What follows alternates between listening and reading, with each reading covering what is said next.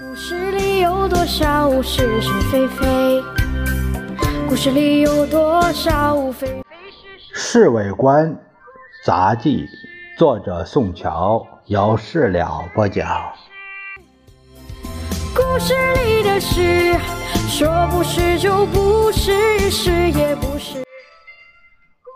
昨天晚上都快十二点了，陈诚突然跑来觐见先生，他的胸脯挺得半天高，十有八九有什么得意的事情。此行有什么好消息吗？报告主席。陈诚连忙来个立正，张家口拿下了，啊极了！先生高兴的几乎跳起来。哪个部队打下的？损失大不大？傅作义的部队从随西疾驰数百里，迅雷不及掩耳的手法攻下的。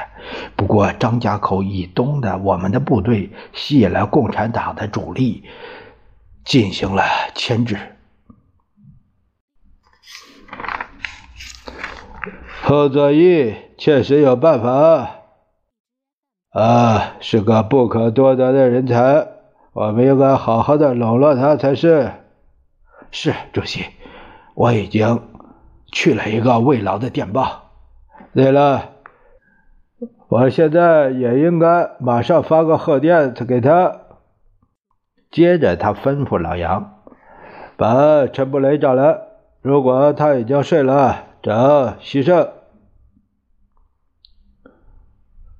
如果主席没什么事，我就走了。没有什么事了，回去休息也好。陈诚举手敬礼之后退了出去。他刚走到门口，先生又喊住他：“子兄，对傅作义部队所需要的军火和给养，应该尽快补充。”是主席。陈布雷上气不接下气儿赶来后，先生让他立刻起草一个电报给傅作义，口气要亲切些。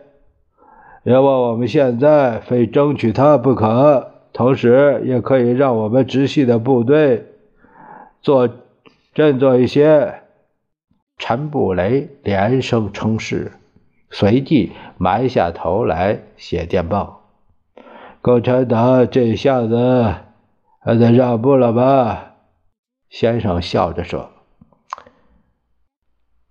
呃，这都是主席的英明领导所致，连傅作义也乐于为中央卖力气力呀。